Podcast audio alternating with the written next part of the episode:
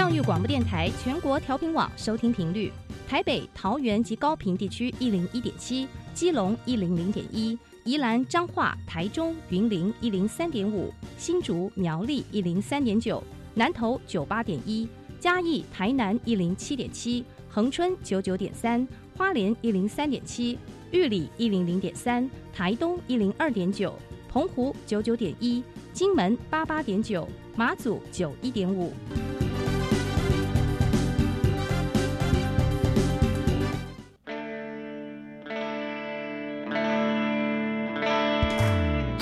时时有惊喜，生活处处是学习。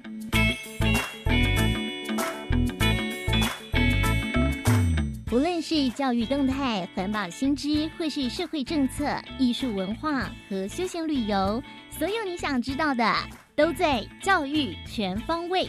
每周日上午十点零五分到十一点，邀请您与我们一同打开学习新视野。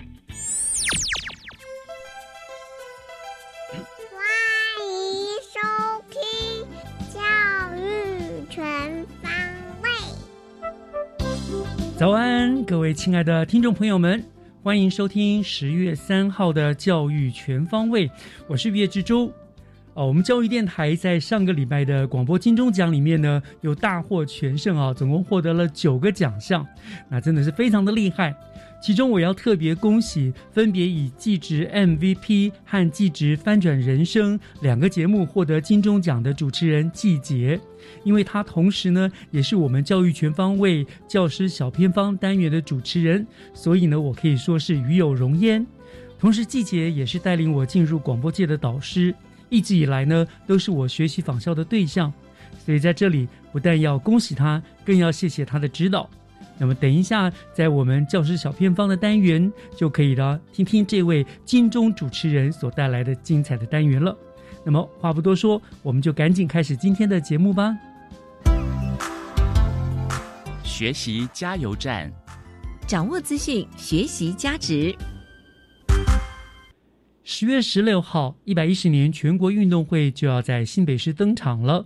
那么，学习加油站配合全运会也做了系列活动的报道。今天呢，我们要跟大家介绍的是这一次大会使用的圣火火把，也就是圣火炬的制作。那么，我们特别连线这次火炬的制作人新锐艺术家李欣李老师来跟大家做介绍。李欣老师，您好。是，谢谢您接受我们的访问哈。我知道老师您的专长是金属特殊雕塑以及工艺型复合媒材的装置艺术嘛，你也荣获了二零二一年德国红点设计的大奖哈。所以我想先呃撇开这个全运会，我想先请教老师您啊，这个精工艺术对你来说有什么样特别的意义，好不好？意义哦，嗯。我其实做金工是从十三年前接触开始，啊，一开始就很喜欢这个材质，可是就是你玩一个材质，你不会说一直玩，你都是很喜欢或是很新奇嘛，你就会做到就是有一些想法什么。然后其实我做到十三年后，我觉得它就这样融入了生活，所以我觉得它现在对我意义就是生活。是。那你刚当初开始会想要钻研这项技艺的起因是什么？嗯，最早的时候是因为我们在念的高中，我是复兴商工的学生，没事。然后我们我们学校可以接触到基础工艺这一块，是要先考进一个销售组里面，然后再从教授里面考进精工组，所以呢是非常少数人，就全校大概九十六个人可以考进这个组。然后那时候就觉得，哦，就是这么稀有的，呃，空缺，就想要试着进去这样。嗯，那老师一定也很优秀，才能够在这么多众多竞争者中入围的是这十六个名额里面哈。我蛮幸运的啦。好，那您这一次怎么会有这个这样的一个契机，跟我们新北市所办的全国运动会有一个合作的机会呢？嗯，至少还。在网络上看到，就是有出现这个标案，嗯，然后对啊，然后标案里面就有提到说，你可以使用任何复合媒材去完成这个作品，嗯，然后我就觉得，哎，就是可以接受，就是我可以去想象用各种材料，而不是说有些会限制说，哦，我就是想要你们用什么材料来做。我就我我对材料很有兴趣，所以我就想要试着去标下这个案。哦，所以是因为我们这个群没有限制你用任何的煤呃材料，你就可以自己发挥你的创新一样。那那您这一次你的你做出来的圣火炬的相关的成品哈，呃，跟你自己往年的作品有什么样的差异，跟有什么样的挑战性？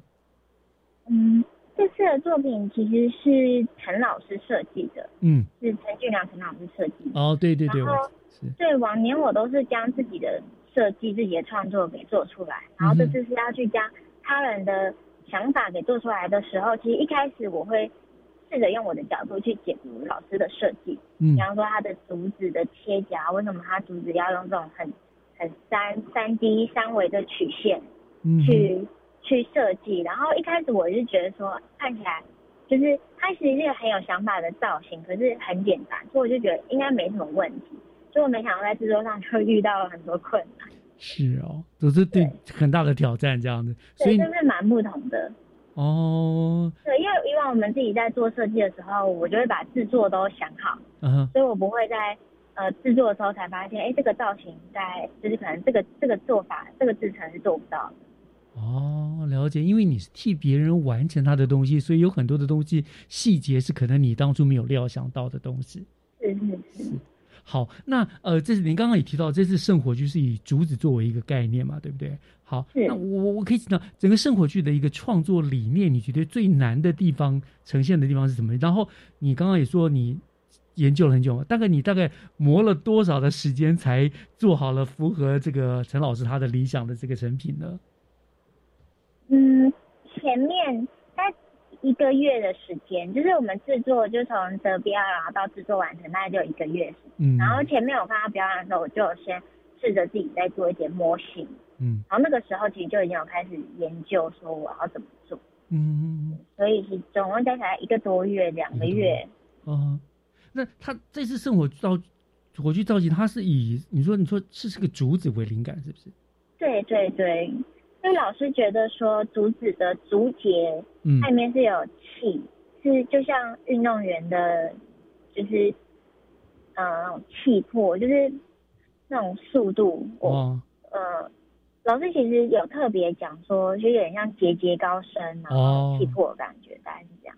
嗯，对对，这个就是蛮符合我们运动家的精神，对不对？这样也希望他们成绩节节高升，然后坚毅不饶的精神啊，这样。是是是，那而且竹，嗯是。是，您说您说，哦那个火炬火炬最上面就是燃火的地方啊，老师有做一个斜的切角，就我觉得那个地方是我自己解读啦，就是我我其实也没有问过老师，就是我觉得那边有点像是。以前人们在切竹子那种势如破竹的那种感觉，所以我觉得那边也是一个气势。嘿，不错哦，就是各个点的一些节节高升，就势如破竹，这个都是很吉祥的一个一个对运动员来说很好的一个寓意哦。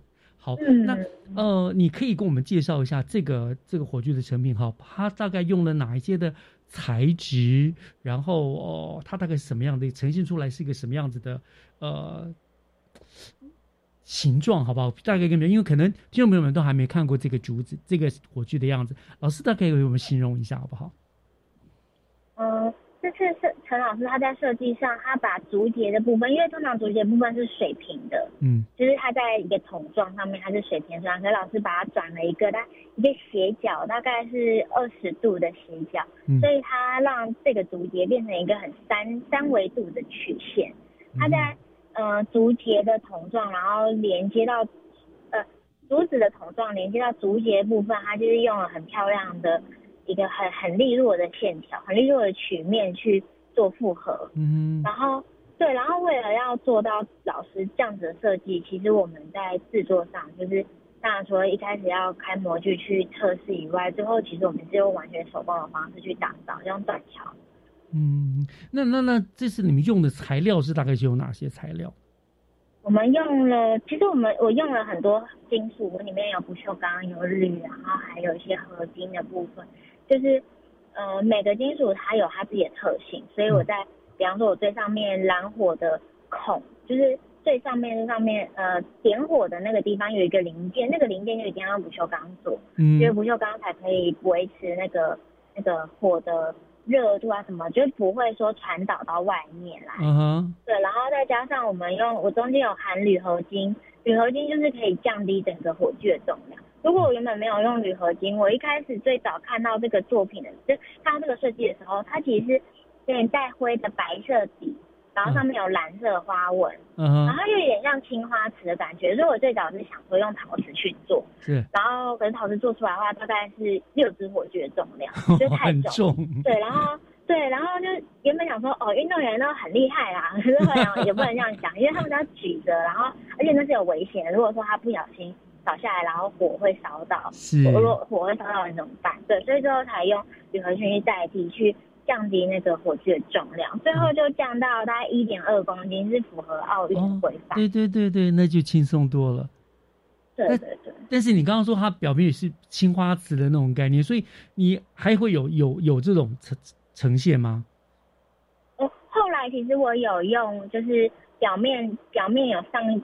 那种特殊的材质，它是有一点点仿陶的那种质感哦，然后它可以完全仿造出就是陶瓷经过高温烧之后的那个那个触感，所以其实我们做的蛮细的，就是如果大家看照片会比较看不到那个细节。所以就是说，看看起来是一个陶瓷，实际上是金属的一个东西物件。是是是，就是去把那个陶瓷给它仿出来，因为它是有点青花瓷的感觉。嗯。哇，那很厉害耶！那一定而且很好玩。我们在就是你敲它的话，会听到一点点陶瓷的声音。真的哦，那真的是非常非常的厉害。不过这个制作过程一定也是相当不容易哦。嗯，真的试了蛮久。好，那那最后你想，你觉得呃，是你希望你自己的作品向选手还有民众传达什么样的理念呢？其实你大概他刚刚都提过了吧，对不对？什么节节高升之类，是不是？喂，喂，喂喂喂，喂，李老师，李欣老李老师，然后拿给运动员，因为他们在赛事上面也是经过很长的努力，然后喂，老师不好意思，不好意思，您刚刚的全部都没收到。OK，好，所以我从头从这个问题你重新回答好不好？我就说你希望传达什么样的理念，这个地方开始好不好？好，请，嗯，呃。我我在制作上啊，就是虽然测试了很多很多材料啊，然后其实也发生过很多很辛苦的事情，但最后都会很很开心的可以看到这样子的成果。嗯。然后我希望这个心情也可以传达给运动员，因为我觉得他们也是在赛事上面，呃，先经过长时间努力，然后最后呢，在上面表现成果很亮眼等等，最后很享受这个过程。哇。很棒，我相信他们一定都可以呃感受到这样子的一个过程以及这样的一个成就啊。那我们就非常谢谢李欣老师为我们做的这个圣火剧的介绍啊，真的听你讲我就好想看到实体啊。谢谢。那那当然我们知道这次也会全国运会首创网路、公路、铁路三路传递，所以我们也邀请全台民众大家一起来追圣火，感受运动的氛围，同时欣赏这次非常非常漂亮的圣火火炬之美。嗯，好，那我们就再次感谢李欣老师，您辛苦了，谢谢，谢谢，拜拜，谢谢，拜拜。好，接下来请听教师小偏方，讲台下的教学经验良方，请听教师小偏方。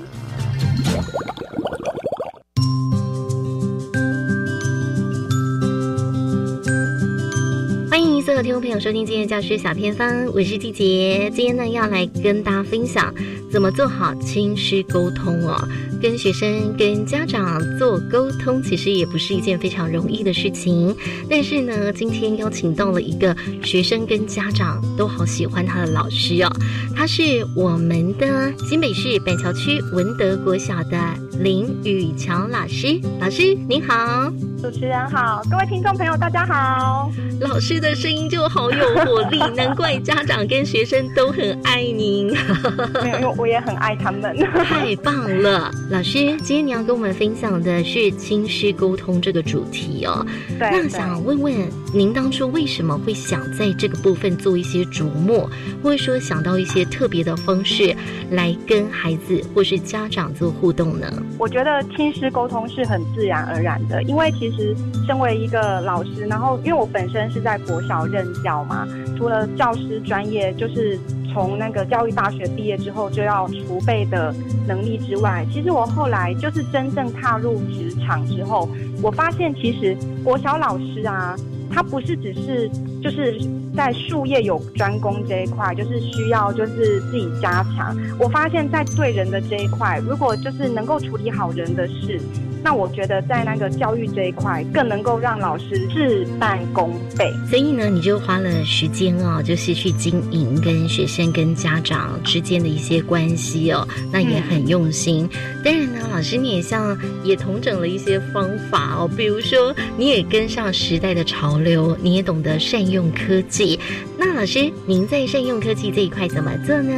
现在就是每个人几乎都是人手有一台智慧型手机嘛，那我。觉得就是跟家长互动还有沟通这一块，我觉得多了很多的便利性。那我在就是班亲会的时候啊，会询问家长的意愿，因为我知道有一些老师他可能不太习惯会用班级群组，可是对我来说，我觉得在班级成立赖群组，我觉得是很方便的一件事情。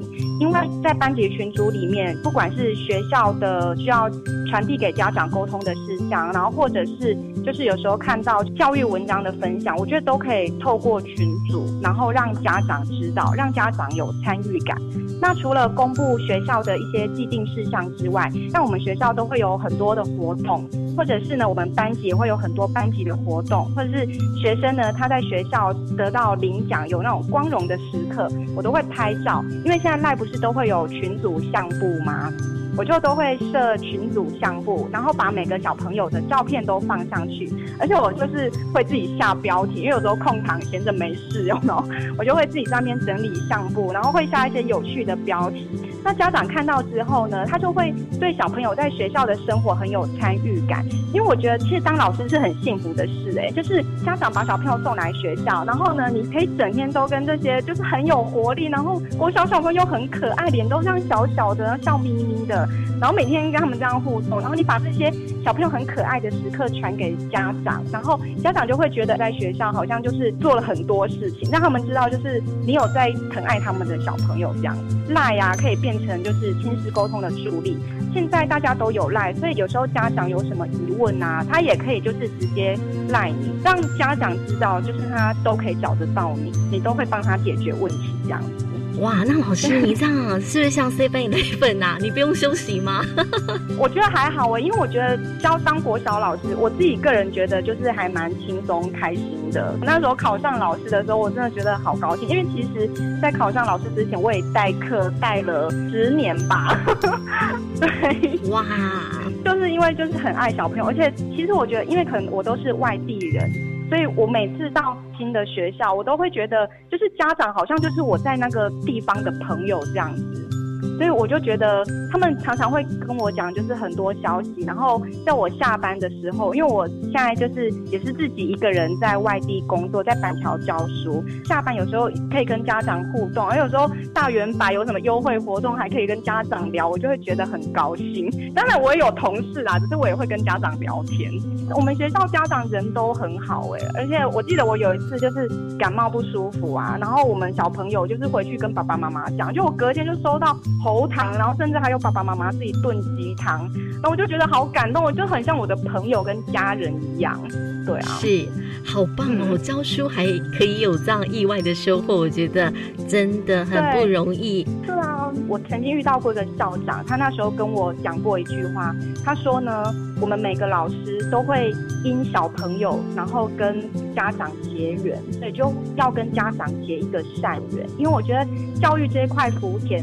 就是当老师的前提就是你要先爱人，所以老实说，我不知道亲师沟通需要什么技巧，其实我也不太懂什么技巧，我只是觉得就是你就是把家长，你不要害怕他，不要把他当成洪水猛兽，你就是用很真心的去对待他，当他有问题的时候，你诚心的帮他。他解决，把他当做你自己的朋友这样子，在能力范围内认真的为他解决。我觉得其实几次经验下来，家长会知道，就是你是很愿意为他的小朋友，而且也愿意为他付出，他当然就会给你好的回应。因为这个世界就是我们的镜子，不是吗？我们付出什么，我们就会得到什么。我自己是觉得是这样。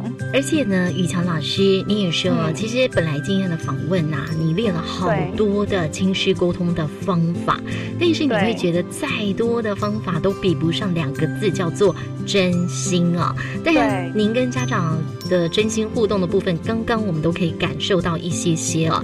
那您为什么会觉得真心沟通真的比较重要？而且你就说啊，不打官腔才会通，因为现在家长他们的那个知识水平也提高了，以前教师有绝对的那种专业的权威嘛，可是后来随着社会的变迁，家长他们的社经地位，然后教育水平也渐渐提高，所以我觉得老师应该就是要把自己的观念稍微调整，就是不应该把自己放在最权威的位置，而是应该是要陪着小朋友，还有陪着爸爸妈妈一起呢陪小朋友成长这样子。所以我觉得老师要去接受，就是我们面对不同家长，每个家长会有不同意见，我们应该要。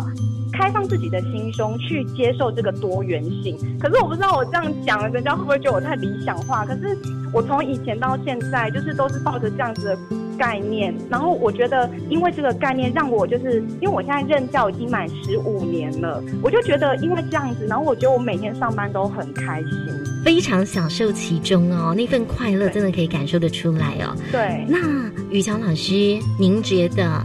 得到最大的回馈收获是什么？小朋友其实他都会无条件的爱老师，我觉得那种师生的爱跟那种父母爱小孩那种感觉是一样的。所以我觉得当老师其实很幸福，我们就是有那种先天小朋友就是会爱你。可是呢，我觉得老师要有很重要的一点就是。我们要能够就是去看到每个小孩的亮点。其实有时候爸爸妈妈他找你，其实他就是因为小朋友可能有一些状况，或者他对你的班级经有一些疑问，他才找你嘛。透过每一次的跟家长的互动，我们去看到小朋友的亮点，而且呢，我们也可以跟家长分享观点。其实有时候我会觉得，我本来的想法是 A，可是跟家长聊过之后，我的想法可能会变成 A Pro，我就会觉得其实家长也在给我一些新的概念。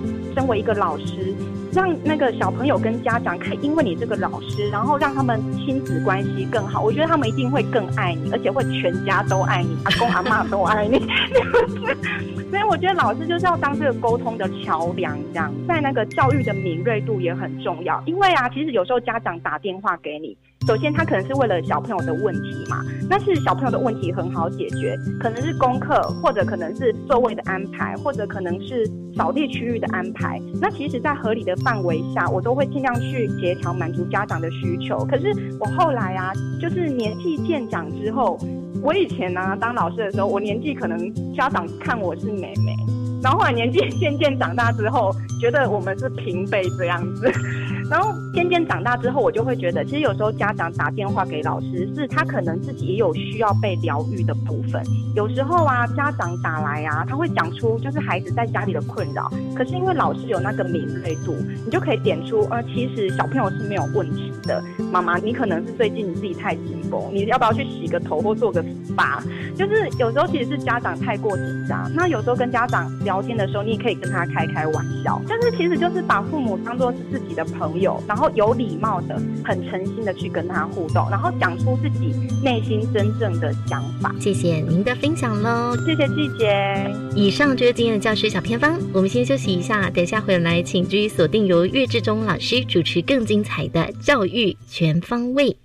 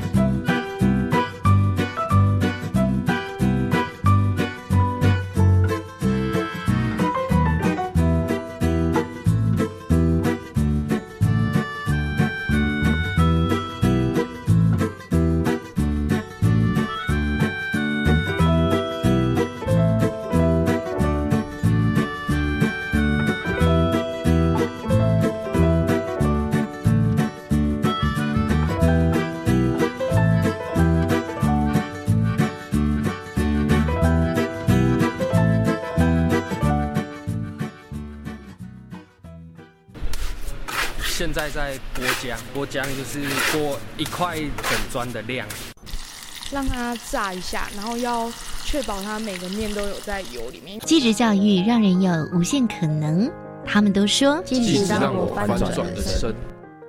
教育电台即日起于官网 Channel Plus 推出“继职翻转人生”策展，邀请您聆听继职金牌选手翻转他们人生的精彩故事。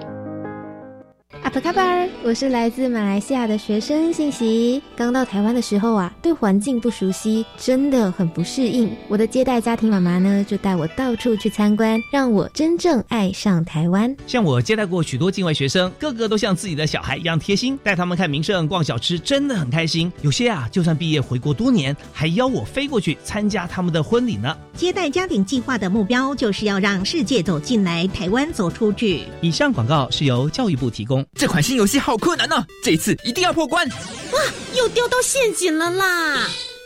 没关系，再来一次。游戏可以再来一次，人生无法重来。染上毒品可能造成永久性的大脑功能障碍，影响情绪和记忆，更会危害泌尿生殖系统。不要因一时的好奇心踏入毒品陷阱，留下人生遗憾。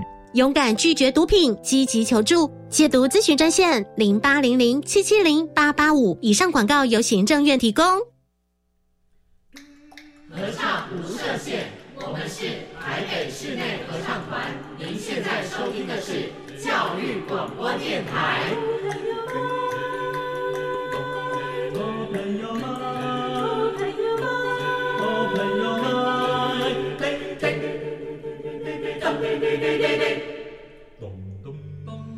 就爱教育电台。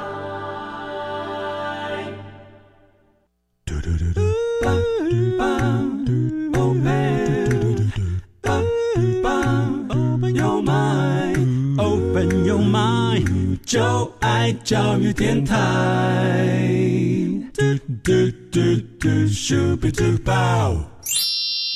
打开您的幸福生活新视野，请听学习城市万花筒。您正在收听的节目是教育广播电台《教育全方位》，我是岳志忠。节目的后半段照例进行的单元是学习城市万花筒。呃，我们知道呢，STEAM 呢是当今世界教育的一个潮流趋势。那么新北市政府在这个部分呢，也早就做了很多的准备跟推动。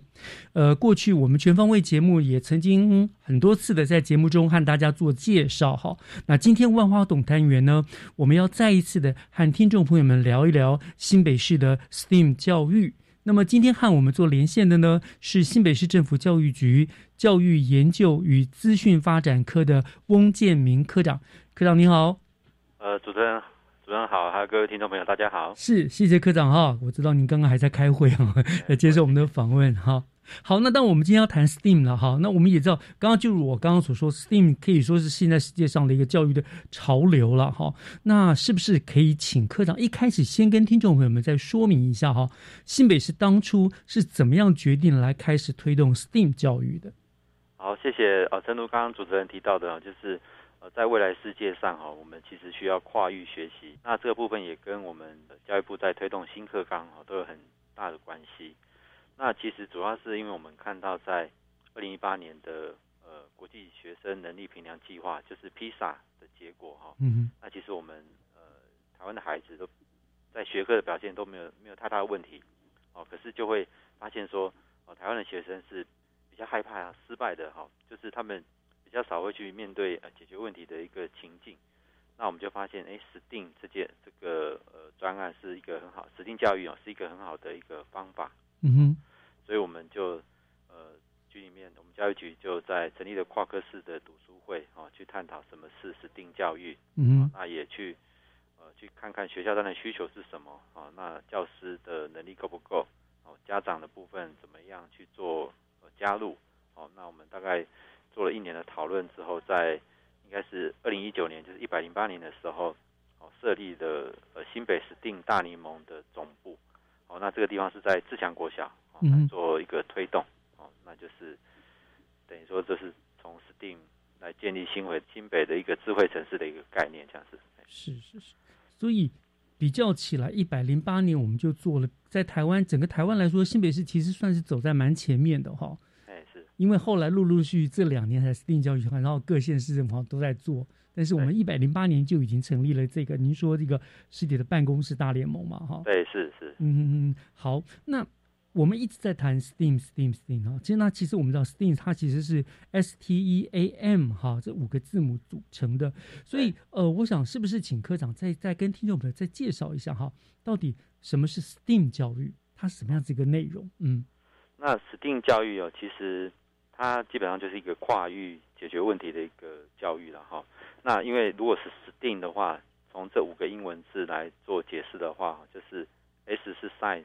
就是科学，科学，嗯，那 T 是 technology，就是技术，好，那 E 是 engineering，是工程，嗯哼，好，Arts 是艺术，好，那 mathematics 是数学，嗯，那从这五个字就是科学、技术、工程、艺术以及数学，好，那这样子去看，就它就是一个跨学科的教育，是，那其实整个精神这样看，就是它必须要跨领域，那也要要求学生动手做。那当然也要生活应用，那最重要是去解决问题。那当然还有五感运用哈，就是包括艺术跟美感的部分。嗯，对。那其实我们在推这个 STEAM 教育哦，也特别也也呼应新课纲哈，就是用共学、共思、共创呃的一个概念啊，然后让让学生来能够更灵活的去学习。嗯，那基本上这个部分再加上刚跟各位。那么提到的艺术的部分跟人文关怀的部分，那就是可以呃丰富呃学生的生活，让让让孩子们更重视创意美感。就像您刚刚一开始所说的，我们现在过去我们的教学教育大概就是让孩子拥有知识，可是听起来 STEAM 它不但要孩子们拥有知识，更重要的是他希望孩子们有解决困难的能力，是不是？哎，解决问题的解决问题的能力。对，然后重要是动手做，动手做，然后不要害怕失败。嗯，可不可以举个例子？譬如说，怎么样子的具体的，你说共学、共思、共创解决问题啊？有没有什么样一个举个简单的例子来跟我们这个做说明？这样，先举一个高中的例子哈，因为他呃，我们其实从去年，应该说台湾从去年二月开始就是有呃疫情嘛，新冠疫新冠肺炎的疫情，啊，到到五今年的五月，其实哦一样都还有持续的疫情哈。嗯，那其实从疫情开始的时候，我们很早在去年我们。新北市的泰山高中，嗯，他们因为那时候开学要量体温，其实疫情来得很快，哦，那其实大家那时候很多学校买不到额温枪，嗯，哦，那泰山高中的电子科，他们就自己老师跟学生哈，自己去运用专业知识跟技术哈，自己去制造了额额温枪，就可以先用了哈。那其实他就去应用了电电路制作哦，或是感测元件的工程的一些知识哦，来去解决说我们没有额温枪来做。使用的一个问题，嗯，那其实，呃，校方那边还开设的研习，就是把技术又分享的给其他的老师，那其实就是有共学、共识，然后我们共创，再做一个分享。那其实这个部分就是去解决了学校的问题，好，买不到额温枪的问题，好，那也给学生们去一个实际应用的机会，好，那这是高中的部分，是是是。那国小部分他们很好玩啊，他们是。在台淡水的一个新兴国小，嗯哼，啊，这还是公有，那他直接在操场用推草机，哦，推出一个福字，嗯，那在这个福字在草皮中打球，那其实我们在一般的纸上面写一个福很容易，对，可是他是在操场上面去去用运用哈，那其实就是这个工友大哥他就是直接带着工程的一个系统思考，好，那从纸上画画那个福这个字到。直接到草坪上哦去定位，那这就跟又跟数学有关系。对对对对。那“福”这个字的话，又跟人文关怀有关系，因为让学生在“福”上面、“福”字上面运动的话，就会让学觉得哎很有幸福感。人文关怀跟艺术又有关哈。那其实这也是一个实践、实定教育素养的一个实际的例子。那也是实际做给孩子看，说哎，你跨域学习，那你应用小学，那你也可以去哦，又有人文关怀，你也可以做关关注到美感哦，那就是。整个实定教育的一个素养，所以整个听起来跟以前的教育最大的不同的话，还关键字还是在于学生要自己去做、去想，对不对？以前可能就是老师从头到尾包办了所有的讲述啊、解释啊、讲解啊，跟跟跟去操作。那现在可能变成就是说，老师抛出一个问题，抛出一个方向，讲大方向，然后就要学生们自己去处理、去解决，是不是这个意？是不是这个意思？这样？对，就是呃，等于说也跟其实很多概念呃学习的。教育的概念都很相近，那这个部分也跟新课纲的强调的一个素养导向，嗯哼，核心素养的概念就是解决问题的能力是也一致的，嗯，对，就是强调就是学生去从动手做，那从现场的状况哈去发现问题啊，去解决问题，那当然就是要运用相关的知识，是是是，地里面的科学的知识、技术的知识，或是工程的、数学的啊，来做一个。跨领域的一个问题解决的应用，让学生的学习由被动转化成为主动了。我觉得这个是蛮重要的一个点哈。好，那嗯，我既然我可不可以请科长跟跟我们谈一下哈？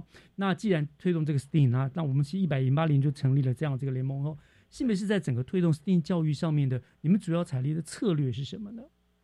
呃，其实我们的主要策略就是呃，一开始成立了这个大联盟的。总部，然后就是自强在自强国小哈。那我们因为因因着这个总部，我们就成立了全国唯一的一个 STEAM 的辅导团啊。那因为我们一般都会有什么国语辅导团啊、自然辅导团啊、数学辅导团。那其实会做这个辅导团，就是要去培训种子教师。那我们成成立了全国唯一的 STEAM 辅导团，好，那去培养种子教师。那有了从培养种子教师的好处就是。让老师哦直接去教学现场，哦去影响学校的教学。嗯哼，好，这个是呃成立辅导团的的部分。那另外在整个主要的策略，除了这个大联盟之外，我们有一个三环六线的概念。好，三环六线是是我们捷运嘛，市长的捷运路线图。所谓三个环，就是第一环第一圈就是我们教育局自己自己内的跨科室的合作，包括我们技职科、社宗教科。哦，教师科、小教科都有相关跟呃 STEAM 有关的，可能都会有生活科技的，哦，像教像技职科可能有动手做呃创客的概念，哦，这是教育局的第一环。那第二环就是呃我们有个大 STEAM 大联盟，就是辅导团啊，STEAM 师傅辅导团。嗯那第三个环就是我们也除了自己的局端跟呃大联盟之外，我们针对偏远地区的也有个偏远地区的呃一个。呃，偏远校群哦，来协助呃偏远地区的学校也落实去实定的素养，哦，这是三个环，三个大环。对，那六个线的话，就是包括我们是讲说共思、共学、共做、哦、共创、共享跟共好。嗯哼哼。那所谓的共思就是师资培训，这有关系。是师资培训。共学就是设计那个跨领域的课程，课程模组就是落实到学校的教学上面。那共作的话，就是我们有定的假日亲子学院，好让孩子跟家长可以共作。那共创的话，我们有办的定的那个奥运会，哦，就是让让各校啊去做学校的一个挑战赛比赛这样子。对，定就是相关的呃创意的这个做法。嗯。那第五个就是共享，我们会办论坛，哦，定的教育年会论坛，嗯，让老师跟学生做一些交流。那第六个就是共好，共好就是一起追求美好的，就是为学生哈做最好最好的一个合作这样子。哇！所以我们用三环六线这个策略来去做推动。好厉害，就清楚而明了。好，刚好又套套上了我们市长的主要的这这个这个。呃，政策三环六线哈，然后我们也有我们 STEAM 教育的三环六线，非常的清楚的目标跟这个整个方向策略都在那个地方。我想大家因为有了这样的共同的目标方向去做起来就容易多了。这样，嗯，好，那聊到这个地方哈，我是。刚，我们稍微休息一下，听段音乐。回过头来，那我们再讲，我们再来聊一聊，在整个推动 STEAM 的这个过程当中，呃，我们可以可能可能遇到了什么问题，我们怎么解决这些问题等等的，这后续的，我们再来聊这个部分，好吗？好，好，我们稍后回来。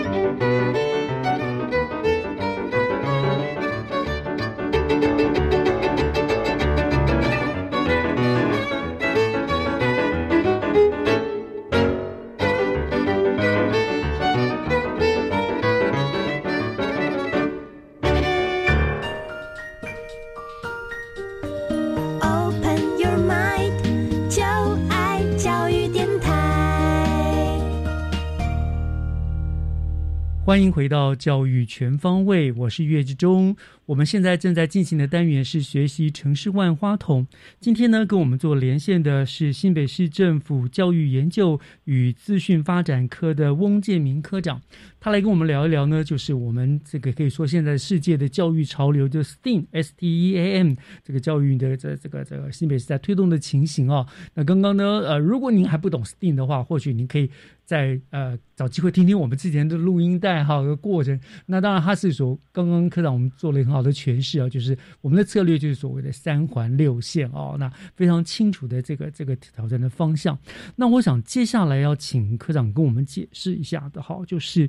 呃，我们从一百零八年做成成成立了这一个这个联盟嘛，哈，那就开始来推动了。那在整个推动的过程当中，看有没有说，呃，你们遇到了什么样的比较具有挑战性的问题？那你们又是怎么样来克服的呢？谢谢主持人哦，就是呃，在整个推动 STEAM 教育里面哦，碰到比较大的挑战。当然，一开始就是我们成立的这个大联盟这个总，就是辅导团这个总部。那因为其实。各个学科的一个辅导团哦，通常在招募的时候，呃，都是比较就是希望都比较希望是呃老师可以主动的来报名哦，嗯，来参与。那那时候其实，在招募的过程啊，就花了一些时间。哎，你们你们当初原来去计划招募多少位种子教师？我们那时候是希望可以培育每年可以培育一百名。哦，每一年一百名。对对对对。可是现在这两年应该是有达到那个效果，只是。一开始的时候就是比较困难，大家都都存疑着，就是要去宣传。那因为老师们本身他也有自己的课要上啊，没错，所以他们要做一些调整。嗯，那当然也很谢谢我们新北市的，因为很多有资讯背景，也有生活科技的背景哈，他们也很支持啊哈去做这个推动。嗯，所以这是一开始的时候在做辅导团成立的部分，大概花了一些时间。好，那当然现在成立辅导团之后，他们就会比较有。具体的目标跟他的任务哦，跟起程去做推动。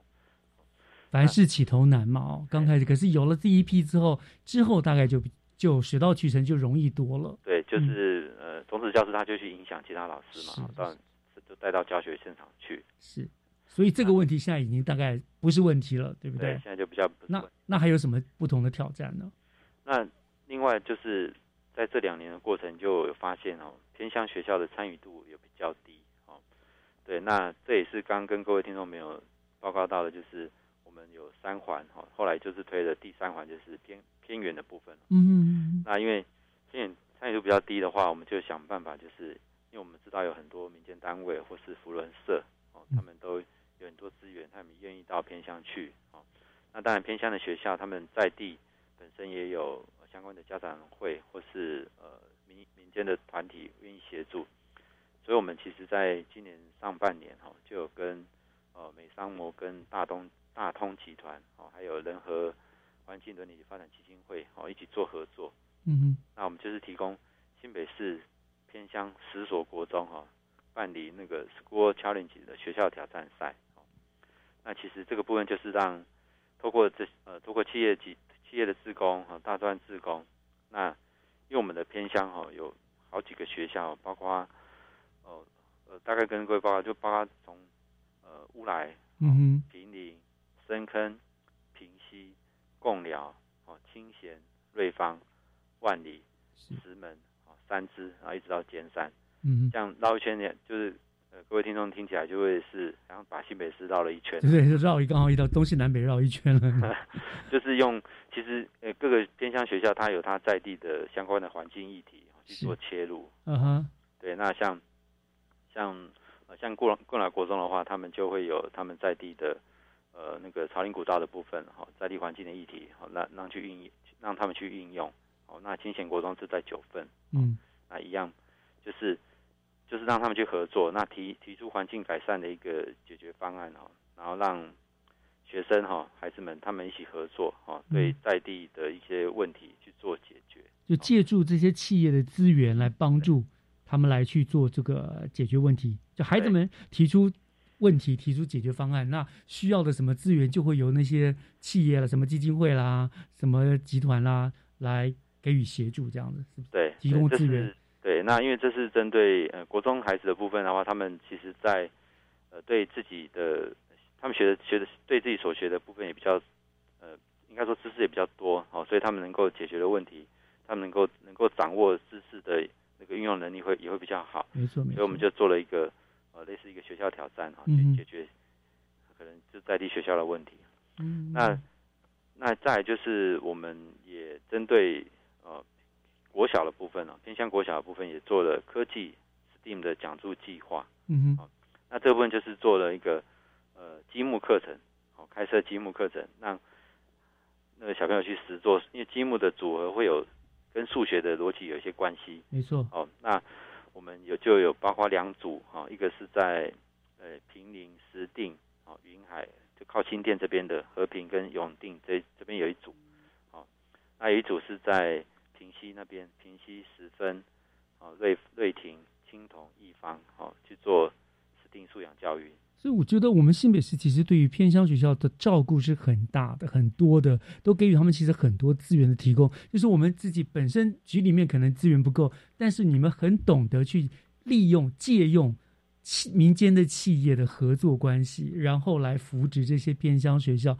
所以新北偏乡学校其实现在都发展出相当多的特色呀。哦对。都很少有那种什么招不到学生，因为可能很多家长有那种特别概念，都会送反而送学生过去，让孩子接受到不一样的一个教育的领的的的的领想法跟做法，这样。哦，那因为通常学校在推 STEAM 教育的时候，他也就是会跟在地去结合嘛。嗯嗯嗯。那像对石门国中，他，他他们在地就是石门风筝，是哦所以他们就会用石门风筝的意象，哦，嗯去跟 STEAM 去做连接，是那他们就会发展很多呃石门风筝的一个课程，这是类似校定课程，好，让学生去学习。不是这个，因为跟学生他本身在地的环境有有关系，他就觉得更有那个连结性，对不对？不会觉得就就是很枯燥的学一些课本上一些生硬的东西，因为跟他的生活背景什么有关，所以他可能学起来就更有动机了。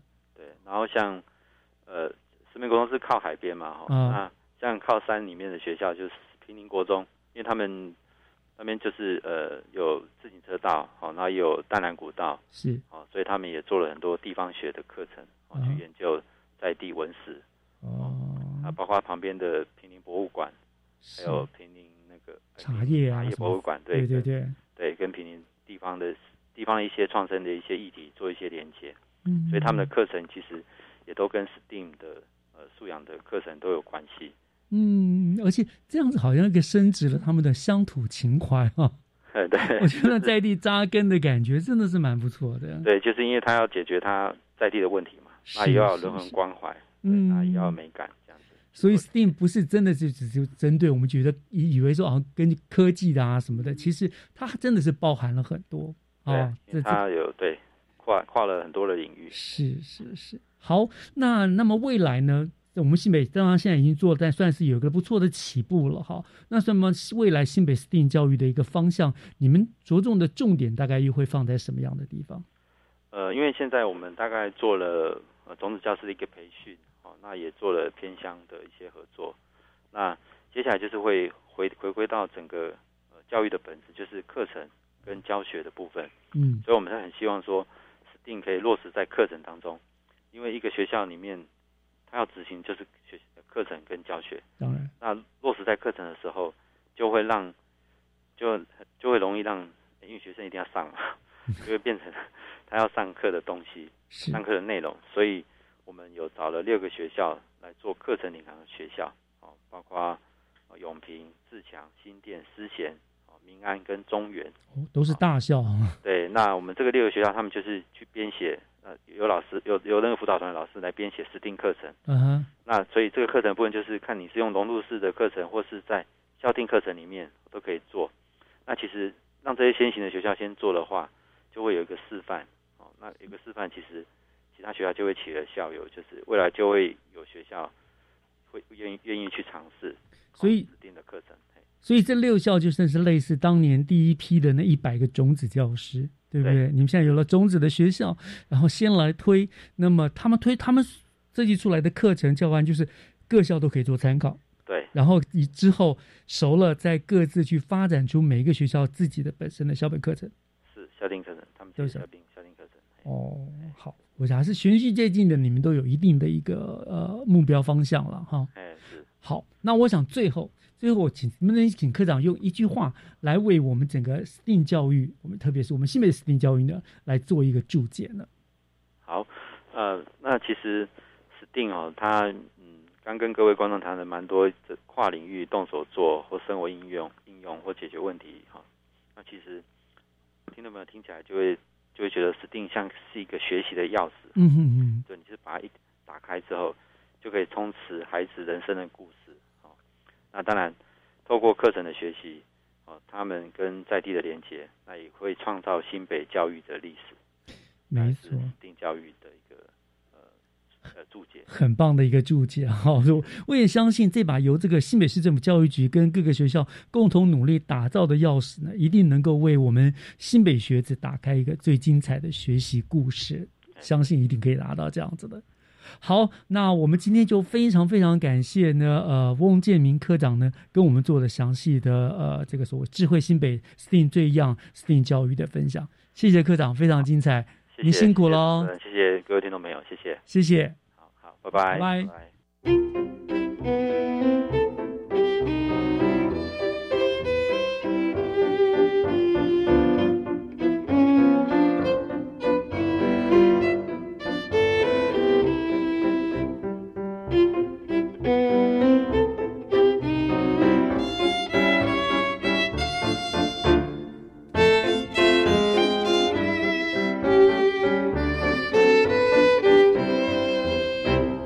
感谢您收听今天的教育全方位。秋天到了，那么一早一晚的呢，还是有点凉意。早出晚归的朋友们，请记得要多注意自己的身体哦。我是月之中，祝大家都健康。下个礼拜见，拜拜。